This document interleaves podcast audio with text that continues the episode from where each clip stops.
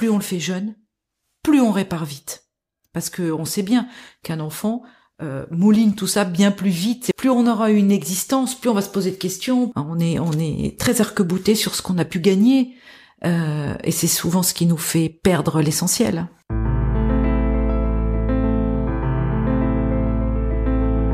Je suis Francisca Dosé, psychanalyste transgénérationnelle et psychanalyste d'enfants et d'adolescents. Et au-delà de tous les autres titres ou fonctions que j'occupe, j'ai envie de partager avec vous tout ce que j'ai appris et que je continue d'apprendre sur le fonctionnement complexe de l'être humain. J'ai envie aussi de vous permettre de mieux saisir ce qui motive nos comportements conscients et inconscients, nos visions du monde, que ce soit au travail, dans la vie personnelle, dans nos engagements et nos rêves. En écoutant ces entretiens, j'ai envie d'éveiller votre curiosité sur vos choix, vos potentiels et ceux des autres. Je suis Cédric Rouquette, journaliste, directeur notamment du média Tennis Majors. C'est dans ce cadre que j'ai rencontré Francisca Dosé en travaillant sur la dimension mentale de la performance des joueurs de tennis et j'aurai le plaisir de mener ces entretiens.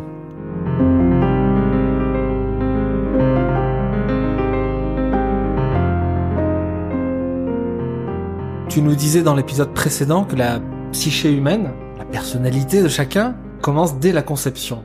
Alors, je savais qu'on en parlait à ce deuxième épisode, donc j'ai pas rebondi, mais mais c'est contre-intuitif. Qu'est-ce que qu'est-ce que tu qu'est-ce que tu mets derrière le fait que chaque euh, individu se construit dès finalement la, conception, le moment de la conception par ses parents?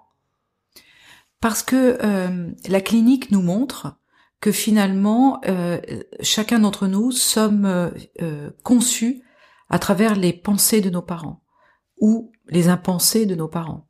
C'est-à-dire qu'on soit désiré ou pas, quelle que soit la manière dont on est désiré ou quelle que soit la manière dont on n'est pas désiré et qu'on est là quand même, euh, finalement déjà une histoire se construit qui influence euh, finalement la manière dont on est porté in utero. C'est-à-dire porté par la mère dans ses pensées et dans son cœur, et porté par le père dans la manière d'entourer à la fois l'enfant et la mère la mère et l'enfant, on pourrait dire. Parfois, le père peut vouloir entourer l'enfant sans la mère, hein. donc c'est pour ça que je dis que ça peut être dans les deux cas. Euh, mais euh, parce que le père peut avoir envie d'enfant sans avoir envie de cette mère-là pour l'enfant aussi. Donc euh, c'est pour ça que c'est si complexe, hein, d'où nous venons. Et finalement, la manière dont nos parents investissent le fait de faire ou pas faire ou de faire par défaut un enfant va déjà euh, impressionner nos cellules. mais de quelle façon, par exemple? Ben, C'est à la manière des ondes, hein, on pourrait dire, euh, en relation avec, avec ce qui se passe dans l'univers ou dans le quantique. Nous sommes des antennes par tous les pores de notre peau, par toutes les cellules. Nous sommes un paquet d'ondes, et donc euh, tout en nous communique avec euh, l'autre, avec euh, le monde, avec l'univers. Et donc nos parents qui, qui nous investissent et qui nous portent, et notre mère en, l'occurrence qui nous porte, euh, nous investit de ses émotions, de ses pensées, de sa manière de voir le monde, euh, et de tout ce qui constitue la raison ou les raisons pour lesquelles on est là dans quelque chose d'heureux ou de moins heureux. Tu peux nous rappeler ce que nous savons l'impact sur les individus, donc sur les petits mammifères qui sortent du ventre, qui sortent du ventre de la mère, de sa vie in utero, qui est 100 fois plus riche que, que ce qu'on imagine tous spontanément, manifestement. Tu peux nous, nous dire ce qui, est, ce qui est acquis, ce qu'on sait déjà de l'influence de ce séjour dans le ventre de nos mères euh, sur nos vies futures. Alors tout dépend comment on porte l'enfant. Est-ce qu'il est désiré, pas désiré? Ce sera plutôt à ce moment-là vu comme un ventre par la personne. Mais si c'est euh, porté, désiré, ça sera vu comme un giron le giron maternel dans lequel euh, là on parle de l'enf de, du mammifère humain, du mammifère qui va s'humaniser. Oui, on sait très bien que euh, alors il ne va pas voir in utero, mais il va voir par la vision intérieure exactement la même chose qu'on fait en méditation.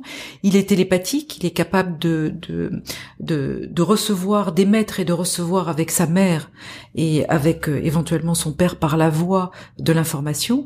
Et in utero, eh bien il entend c'est pour ça qu'on dit que le bébé est une grande oreille. Et quand on regarde vraiment ce qu'est un fœtus, on voit que c'est une grande oreille.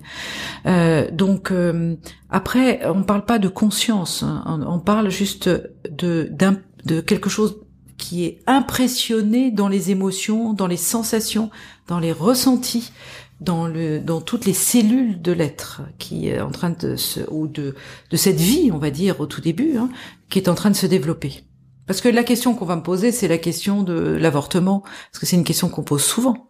Hein, c'est-à-dire, mais ça c'est encore autre chose parce que euh, on peut aussi décider d'arrêter une une vie qu'on le veut, c'est du vivant qui est en, en marche et, et, mettre ce qu'on veut dans le vivant. Mais il ne serait, mais si ce vivant continue, il est bien impressionné et c'est cette impression qui a commencé qui continue à se développer par la suite.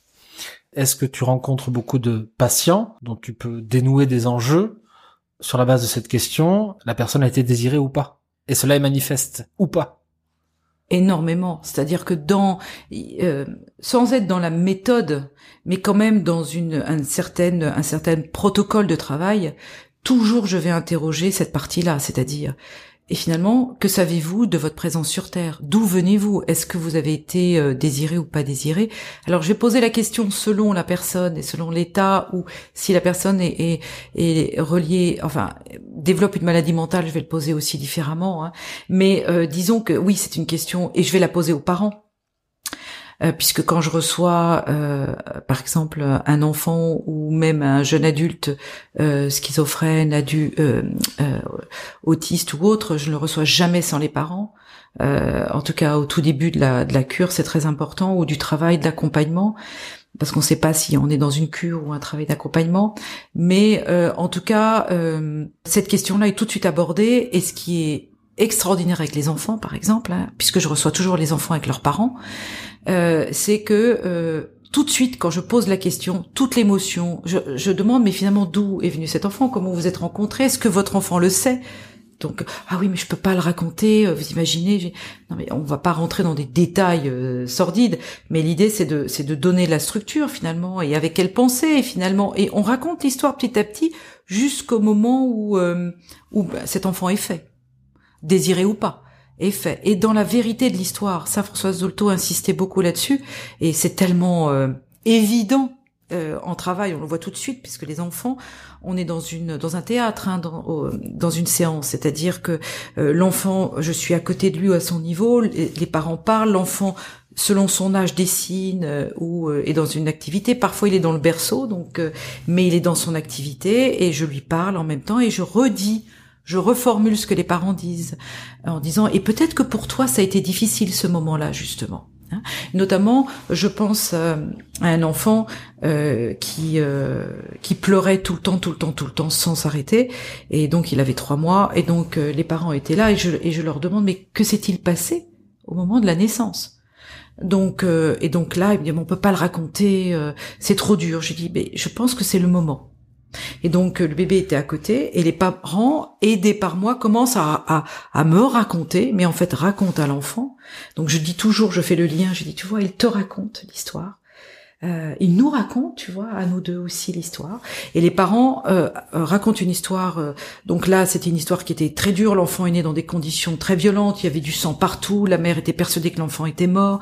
Euh, le père s'était évanoui. Enfin, c'était vraiment un cataclysme.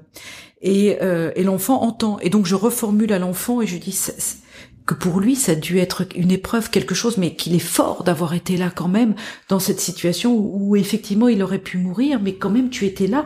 Mais tes parents ont eu très peur et donc je fais parler les parents sur leur peur, sur leurs émotions. C'est c'est très fort, hein, même en... trois mois, je répète. Oui, oui, oui. Et en le racontant là, j'en ai encore les, les, frissons parce que je l'ai vécu plein de fois à différents âges d'enfants. Mais c'est vraiment une période de la vie où je me suis, je me suis beaucoup penchée sur cette période de la vie. J'ai beaucoup reçu d'enfants et de mères enceintes et d'enfants très très petits. Et, on, et l'enfant s'arrête totalement de pleurer. C'est-à-dire que c'est terminé. Et c'est terminé complètement. C'est-à-dire qu'il n'a jamais repleuré autrement que pleurer pour manifester quelque chose dont, dont il avait besoin. Et les parents étaient euh, sidérés et donc euh, je, et je demande aux parents de prendre leur enfant que, peau à peau à ce moment-là. Et c'est tellement beau de voir des choses comme ça. Alors ça peut paraître idyllique, incroyable, mais non, incroyable, c'est ce que j'allais dire. Presque c'est banal en vérité. De l'autre côté, quand on le regarde du côté de la thérapie.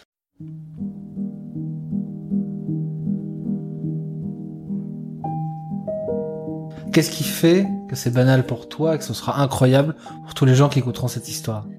Parce qu'il y a parce que c'est euh, tout petit, euh, tout petit, tout bébé, euh, nous avons une capacité de réparation ultra rapide. De toute façon, nous pouvons nous réparer toute la vie. Je me suis souvent posé la question, mais finalement, pourquoi la thérapie nous aide? Est-ce qu'elle nous aide à seulement au sens? Est-ce qu'elle nous aide seulement à comprendre? Et puis le jour où j'ai compris en neurosciences que finalement on reprogrammait tout le temps notre nos souvenirs, que nos souvenirs étaient jamais les mêmes et que finalement notre mémoire était très courte, qu'on pouvait très peu se projeter, le présent qui est un temps unique finalement, hein, on pourra en parler plus tard, euh, bah, nous, nous, nous, nous montre à quel, à quel point le passé est une représentation qu'on représente à notre euh, présent et que le futur, à moins d'avoir un rêve ou de dire plus tard je ferai ça, mais quand on se projette, euh, n'existe pas. Et donc si on revient à maintenant, comment je peux finalement dans mon dans mon dans mes cellules et dans mon cerveau redonner qui est très souple contrairement à ce qu'on croit et qui par les synapses se reprogramme tout le temps on croyait à un moment donné qu'on était dans le vieillissement puis on a découvert finalement que les neurones se, euh, se régénéraient d'une manière extraordinaire. Donc, euh, et puis évidemment qu'on peut favoriser dans la manière qu'on a de vivre. Et donc, euh, tout à coup, se dire que finalement on peut reprogrammer ce passé là maintenant et on le voit bien en physique quantique, on le voit bien dans dans ce qu'on appelle aujourd'hui la thérapie holistique. Moi, je suis énergéticienne taoïste et Reiki et je vois bien dans la reprogrammation des choses que l'on peut faire quand on travaille par exemple avec les sportifs de haut niveau, à quel point ça peut être très intéressant. Donc on a cette faculté-là. Plus on le fait jeune, plus on répare vite. Parce que on sait bien qu'un enfant euh, mouline tout ça bien plus vite, c'est beaucoup plus complexe plus on vieillit. Et pourquoi? Parce que nous résistons beaucoup plus. Enfant, jeune, bébé. Non, ah, pourquoi bébé? Oui. Parce que bébé, on a... Alors, c'est un ça fait un peu de tarte à la crème de dire ce truc-là, mais on, va le dire d'une manière un peu en boutade, tout le chakra ouvert. C'est-à-dire que finalement, notre expérience n'est pas est pauvre euh, au regard de 40 ans ou de 50 ans de vie, et du coup, nos résistances sont sont très pauvres aussi, et heureusement. Et donc, on va libérer le tout est possible. Alors que plus on aura une existence, plus on va se poser de questions, plus on va se dire oui mais non, mais je sais que non, et plus on va résister, parce que quand on résiste, on protège aussi des choses, euh, et que le changement, comme disait Héraclite, ben c'est euh, euh, la seule chose qui ne change pas, mais qu'on résiste au changement beaucoup. Hein, on est on est très arc-bouté sur ce qu'on a pu gagner, et c'est souvent ce qui nous fait perdre l'essentiel. Alors je pense qu'on aura l'occasion de, de, revenir là-dessus. Cette discussion sur le tout, tout premier âge et ce qu'elle grave à chaque individu, euh, moi m'évoque un peu la discussion qu'on avait eue sur, au premier épisode sur qu'est-ce que la conscience, vaste question. Il y a un jeu que tout le monde a déjà fait qui, qui consiste à, à creuser dans ce qu'est son plus vieux souvenir. 5 ans, 4 ans, 3 ans, bon c'est souvent des flashs. On a tous des souvenirs plus ou moins marqués de notre enfance, de notre petite enfance, toute petite enfance quelle trace laisse tout ce que nous avons vécu entre notre naissance et notre premier souvenir, dont on peut dire c'est la première trace qu'on conserve d'une conscience de soi? Qu'est-ce qu'on sait des traces qu'a laissé tout ce qui précède ce premier souvenir, qui est donc, sauf si tu me contredis, la première trace qu'on a de la conscience de soi? Je dirais que brutalement comme ça, très peu de choses, au regard de tout ce qu'on a vécu. Alors, c'est vrai que selon les individus, on, a des souvenirs plus ou moins tôt. On peut avoir des souvenirs traumatiques très tôt, euh, des scènes carrément et pas des flashs. On peut carrément avoir des scènes, des mots très précis, euh, juste ou pas, mais en tout cas ils sont là. En tout cas, ils, nous nourrissent en quelque sorte. Ils sont là, ils nous racontent une histoire. On se raconte une histoire avec aussi.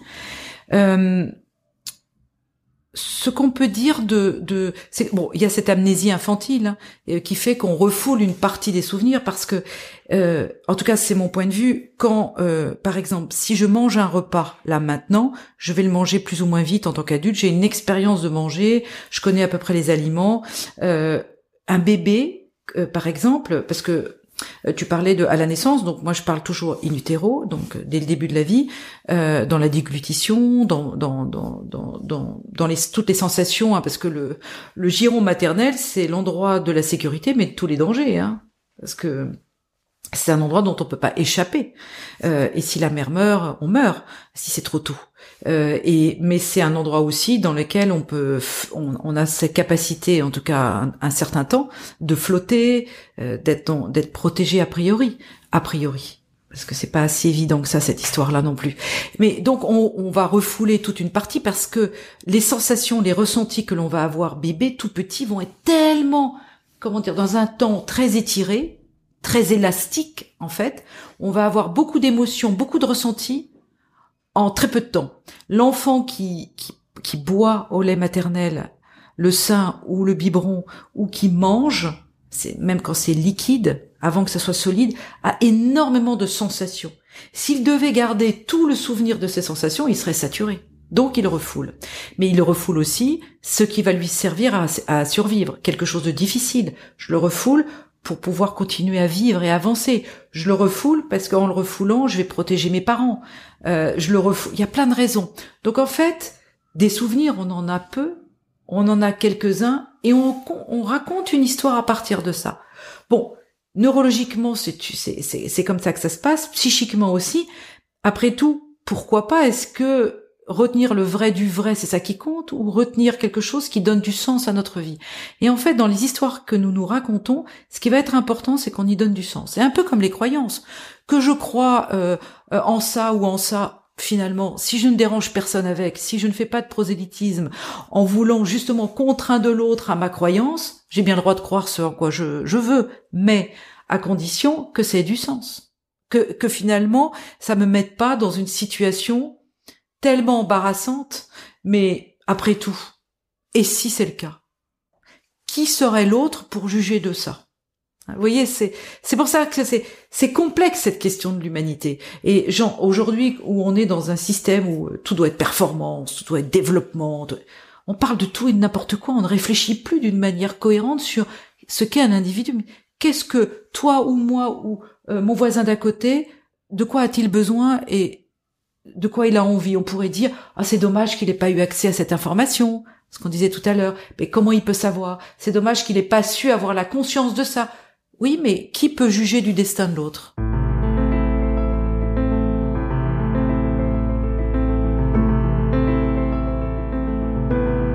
Dans cet épisode qui est donc consacré à la construction de soi in utero et, au, tout premier âge, est-ce que euh, puisqu'on se disait au départ que la, conception avait une influence euh, déterminante sur euh, sur la, construction du, soi. Spontanément, on peut avoir l'impression que des personnes issues, par exemple, de viols, issues de grossesses euh, non désirées et chargées émotionnellement, est-ce qu'on peut dire qu'elles partent dans la vie avec un bagage plus lourd, forcément, ou est-ce que ce sont des choses que des individus peuvent surmonter assez rapidement Qu'est-ce qu'on sait de ça? C'est très complexe encore une fois. Et encore une fois, je ne vais pas donner des réponses comme ça brutes. Euh, et c'est c'est important pour moi euh, que de dire à quel point chaque histoire va être différente. La clinique nous montre toutes sortes de, de situations et je pourrais même parler de, de de ma propre histoire, de ce que j'en ai compris, puisque je ne suis a priori un enfant non désiré. Donc je sais bien de quoi je parle là, mais mon histoire ne sera pas la même que celle de mon voisin. En revanche, ce qui va être important, c'est la vérité de l'histoire si on peut la recueillir. C'est-à-dire finalement, qu'est-ce qui fait que je n'ai pas été désiré Dans quel contexte j'ai pas été désiré Parce que le contexte va aussi tout dire. Euh, alors, évidemment, on, évidemment d'être désiré, d'être accueilli avec amour, euh, euh, c'est toujours mieux. Personne va contester une chose pareille. Mais il, y a plein d'autres événements qui font que même désiré, même accueilli avec amour, on peut se retrouver dans des situations. Euh, c'était ma, c'était ma question suivante. Oui, dans des situations qui ne sont pas forcément euh, très joyeuses. Et quand même, je pense que l'être humain recherche, et justement parce qu'il est très cohérent structurellement, va rechercher à être plus heureux, en tout cas plus heureux, de se sentir bien, on va dire, y compris en se mettant complètement à l'envers. Mais euh, quelqu'un qui est né et pas désiré ou qui est issu d'un viol, et je dis bien pas né d'un viol. C'est très important la différence. Mhm. C'est-à-dire que quand on parle à un enfant, et ça m'est déjà arrivé, du fait que, que sa mère a été violée, qu'on ne connaît pas donc euh, le géniteur, on va pas parler de père là, hein, mhm. parce que parfois il a un père adoptif qui lui est bien son père, mais euh, de ce géniteur, et que je mets à la conscience de la mère à quel point, et du père adoptif s'il y en a un, l'importance de, bah, de dire la vérité de cette histoire-là, de, de, de, quelle histoire il est issu, de quelle histoire, hein, et pas d'un viol, ce qui est pas, et qui fait que dans l'histoire il y a ce viol, et ça change quand même beaucoup de choses, euh, de dire que euh, euh, de, simplement le fait de le dire chez un enfant, moi j'ai vu des enfants de, parce que ça, ça m'est arrivé, de 4-5 ans, complètement, qui le dessinaient de toute façon, hein, qui le dessinaient très bien, euh, se, aller se blottir contre leur mère et contre leur père adoptif pour dire ah mais voilà je, peux complètement vous adopter comme ça je peux adopter la situation enfin je comprends euh, euh, quelque chose et on voit la mère qui pleure énormément le père qui veut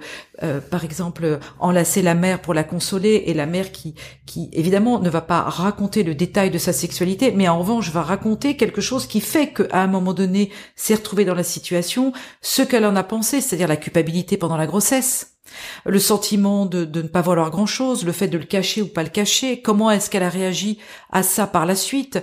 Est-ce que ça a été la honte du village ou au contraire ça a été quelque chose qui a été porté publiquement? Tout ça aura marqué la psyché de l'enfant et tout ça devra être dit à l'enfant pour montrer la complexité. Par exemple, c'est quelque chose à laquelle j'ai beaucoup réfléchi puisque je suis non désirée et mes parents se sont mariés parce que ma mère était enceinte. Bon. Euh, ça se voyait, donc euh, c'était incachable, quelque sorte.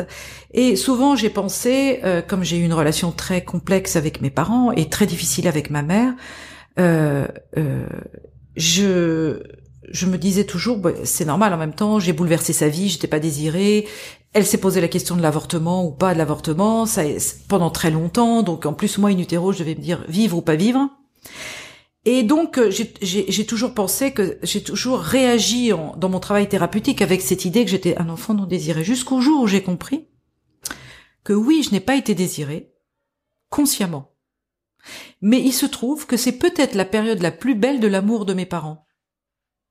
Et que finalement, je suis née d'une relation euh, spontanée d'amour et de sexualité, en quelque sorte, qui ne s'est pas du tout euh, trouvée de la même manière par la suite.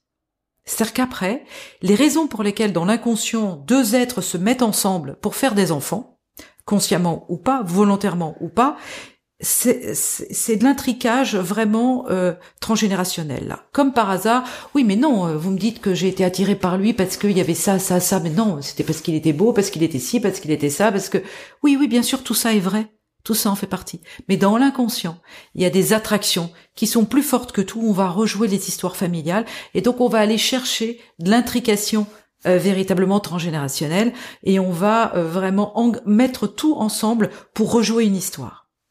Donc avant que je rentre même là-dedans, dans leur attirance, il y avait probablement ça, évidemment qu'il y avait ça, mais c'était une belle période. Et donc je suis issue d'une histoire d'amour qui au moment où euh, ma mère sait qu'elle est enceinte devient beaucoup plus complexe et ne ne ne ne, se réfère plus aux mêmes euh, aux mêmes ingrédients. Se réfère au poids de la société, au poids familial peut-être? Oui, il y a plein de choses, il y a énormément de choses qui ont fait qu'à ce moment-là c'est devenu complexe, c'est garder, pas garder l'enfant, toutes ces choses-là dans lesquelles j'ai baigné psychiquement dans le bain utérin qui est comme un, euh, comme si vous écoutez dans l'eau Hein? dans l'eau, on entend les bruits différemment, mais dans l'eau, tout se transmet, hein, toutes les ondes passent.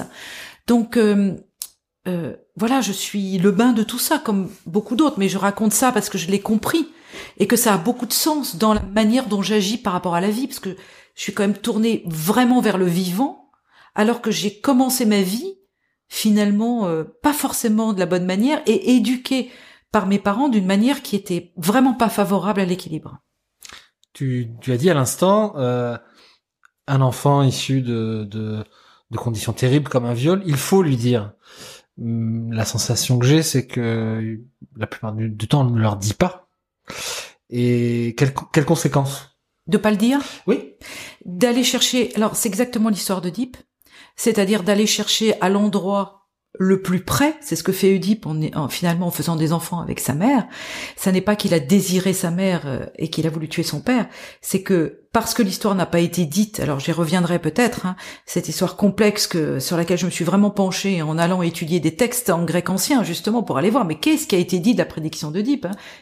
Ou en grec ancien, ça veut dire les pieds enflés, parce qu'il a été pendu au mont Citeron par les chevilles euh, parce qu'il devait être euh, laissé euh, finalement à ce qu'on appelle la fatalité, mais en grec ancien, la fatalité, ça veut dire la chance en anglais. C'est-à-dire est-ce qu'on est-ce qu'il va s'en sortir ou pas s'en sortir. Hein Et bon, je raconterai cette histoire, mais finalement Oedipe, puisqu'on ne lui dit rien de son histoire, va retourner à l'utérus de sa mère jusqu'à lui faire des enfants pour pour comprendre l'histoire, la vérité de son histoire, ce qui est quand même énorme. Et finalement, nous tous, moi comme toi, comme n'importe qui, si nous n'avons pas l'information sur ce qui nous a constitué, finalement, de quoi on est constitué, on va aller chercher des histoires qui vont, qui vont s'approcher au plus près, quitte à nous faire très très mal, Pourquoi Pour comprendre et donner du sens à tout ça.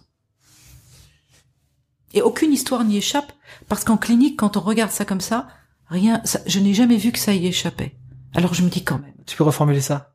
Je veux dire que quand on est, quand je, quand je reçois quelqu'un et qu'on va rechercher l'histoire, en même temps qu'on travaille la problématique pour laquelle la personne est venue, et qu'on met en lien, parce qu'il y a toujours un lien, pourquoi à ce moment-là euh, c'est comme l'histoire de la dépression. Est-ce que la dépression c'est une maladie? J'en suis persuadée que non. C'est comme la fièvre. Ça indique une infection, quelque chose qui est en train de se rejouer, qui n'a pas été réglé il y a très longtemps et très souvent pendant l'enfance ou l'adolescence, qui s'est présenté d'une manière assez brutale et qu'on n'a pas vu mais qui revient à un moment donné de la vie, et c'est pour ça qu'on dit oh la crise de la quarantaine, la cinquantaine. En vérité, c'est plutôt que quelque chose vient se dire de l'événement en général, des choses importantes, ça peut être la mort de quelqu'un, ça peut être la séparation, ça peut être une relation euh, qui ne va pas avec un enfant, ça peut être euh, tout à coup le travail qui s'écroule, plein de choses comme ça qui font que ce sont les réminiscences de ce qui n'est pas été, qui n'a pas été réglé, qui se représentent d'une manière plus violente évidemment. Et c'est ce que je disais, plus on vieillit, plus ça va devenir une matière dure. Euh, D'ailleurs, quand on vieillit, finalement, soit on se bonifie, soit on se durcit. Hein. C'est, on n'a pas d'autre choix. Euh, et donc, euh, c'est c'est pour ça que ne pas dire, c'est c'est quasiment dire que la chose va se représenter. Et dernière question sur cet épisode. Euh, tu disais tout à l'heure euh, sur les enfants non désirés, notamment les enfants issus d'un viol. Ce qui est important, c'est de euh, rappeler à la personne qu'elle n'est pas née d'un viol, mais qu'elle est le produit d'une histoire qui la précède, dont le viol n'est finalement, et je mets des guillemets, qu'une étape. Est-ce que tu peux développer ça? Parce que dans ce podcast sur la psychanalyse transgénérationnelle, tu nous as expliqué au premier épisode qu'on était euh, l'héritier, chacun, chaque individu, l'héritier de tas d'histoires qui l'avaient précédé, familiale, nationale, territoriale, enfin... Euh, du coup, tu, peux développer cette idée qui consiste à faire prendre conscience aux, individus qui sont issus d'un viol, en fait, ils sont issus de beaucoup d'autres choses qui les ont précédés, euh, qui sont peut-être plus importantes. Alors, je vais pas dire plus importantes parce que ça, c'est à chacun de l'estimer. Ce qui est important dans son histoire, un viol, c'est quand même quelque chose d'une très grande violence, mais elle, elle, euh, je vais pas aller dans le sens de de de, de MeToo et etc. Je vais complètement sortir de tous ces débats euh, parce que euh, le viol, c'est quelque chose en rien excusable, mais tellement historique. Bah, ma question se référait à, à, ce qui est l'objet de ce podcast, c'est-à-dire la construction de soi, la construction de la mmh. personnalité. Mais justement, justement, le viol fait partie de l'histoire humaine. Euh, dans la mesure où, euh, où le, le, le, viol a, a servi à préempter le ventre des femmes, c'est-à-dire, euh, c'est-à-dire vendre les femmes d'une manière ou d'une autre, les mariages arrangés, les terres, les artisanats, les entreprises, les villages, partout dans le monde, le, vendre le ventre des femmes a servi à la fois à la survie, de, a servi pardon à la survie de l'espèce, mais aussi à une économie et donc euh, les... du viol au sens large. Quand on parle de viol, oui, les, gens imaginent le, le, le, parking souterrain très tard Oui, mais je vais y venir. Tu parles vraiment de l'objectivation du corps des femmes. Oui, voilà, c'est ça, qui, qui donc a permis aux hommes de penser le viol comme euh, de, finalement de le, de le refouler à l'impensé. Et, et, finalement, au fur et à mesure des, des, siècles, on a commencé à penser ce viol et, et, à interdire des viols qui sont encore au quotidien. Moi, j'avais quand même quand même une patiente euh, qui, a 50 ans, euh, passait à la casserole tous les soirs parce que sinon, elle avait peur des représailles de son mari. Et une femme euh, qui a fait de longues études et pas du tout quelqu'un euh, qu'on pourrait imaginer, parce qu'on s'imagine toujours ça dans des milieux défavorisés, mais absolument pas. C'est partout. Et que cette femme, c'est quand elle commence son travail qu'elle réalise qu'elle a mais qu'elle peut dire non. Mais elle, elle a le sentiment d'être violée tous les soirs. Tous les soirs parce que lui a juste besoin de satisfaire euh, euh, sa nervosité. C'est uniquement ça qui fait que euh, il la force et il lui fait le, chantage de c'est ton devoir. Et si tu le fais pas, elle comprend en, en, en, creux que si il ne sera pas soulagé, donc il sera exécrable. Et donc elle le fait pour ses enfants, soi-disant, pour ses enfants. À quoi renvoie chez elle cette histoire-là? Bon, Mais le viol souterrain renvoie aussi au viol dans, dans partout dans, dans, dans la rue, euh, dans les forêts, parce qu'aujourd'hui, on est quand même, les femmes sont quand même se rendent pas compte peut-être à quel point elles sont protégées, à quel point elles sont beaucoup moins en danger, même si aujourd'hui elles se mettent en danger en faisant des choses qui sont, bah, réfléchissons.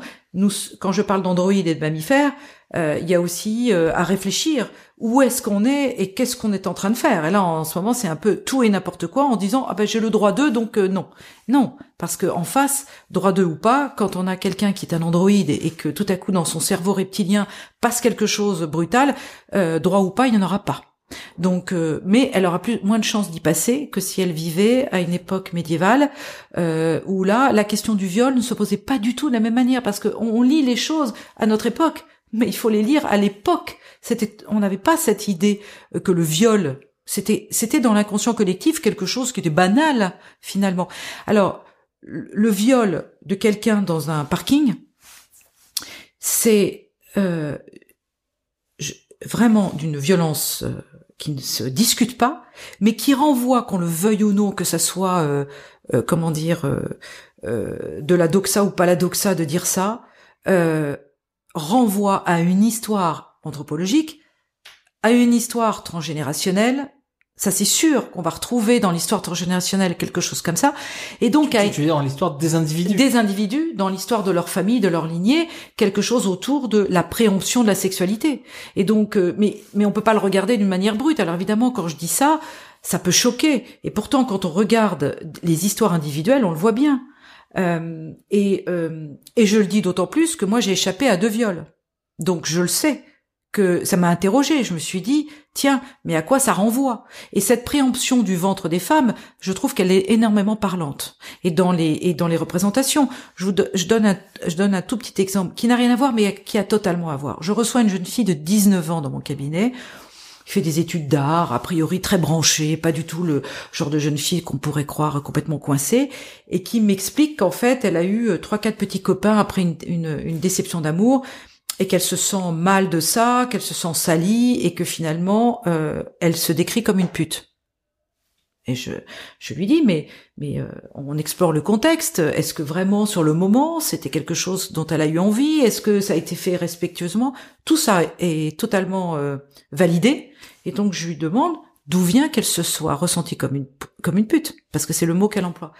Et en fait on s'aperçoit en discutant que sa grand-mère a une histoire avec ça. Et tout à coup, elle réalise. Et donc, en interrogeant sa grand-mère, elle a tout à fait une autre représentation de ce qu'elle a fait. Hein. Mais en plus de ça, parce qu'elle n'a pas fait n'importe quoi en ayant bu. C'est vraiment un choix délibéré. Elle a, elle a choisi et elle l'a fait d'une manière respectueuse pour elle. Donc c'est pas non plus, euh, voilà. Mais la question que tout le monde se posera, euh, sans rentrer dans l'intimité de cette personne qui ne regarde pas, mais mais que sa grand-mère avait ce, ce passé, ce passif, enfin une histoire qui, enfin est-ce qu'elle le savait pas? En fait, elle savait euh, que sa grand-mère avait eu euh, sa mère euh, d'un père inconnu. Mais ce qu'elle savait pas, c'est que cette grand-mère avait été mise au banc du village et avait traité, été traitée de pute par tout le monde. Parce qu'elle avait eu une relation sexuelle. Elle ne le savait pas, mais elle l'avait senti. Est-ce qu'on peut... Ben, elle savait qu'il y avait un père inconnu. Mais ce qu'elle savait pas, c'est toute cette histoire du village et toute cette histoire de sa grand-mère. C'est celle-là qui remontait. Et c'est ça qui remontait. Qui ne lui avait pas été raconté. Qui ne lui avait pas été raconté. Donc c'est, ça répond à la question que je posais. Qu'est-ce qui se passe quand on, ne le dit pas aux gens? Eh bien, ce qui se passe, c'est qu'elle a été élevée par une mère qui, qui euh, avait le mépris des femmes qu'elle appelait des maris couche-toi là. Donc euh, cette jeune fille est allée faire une Marie couche-toi là. Elle a reproduit ça. Elle a reproduit ça.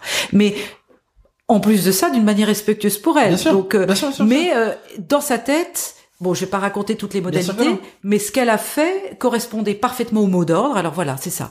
Représentation, croyance, mot d'ordre. Et on a tous des mots d'ordre dans notre, dans nos familles.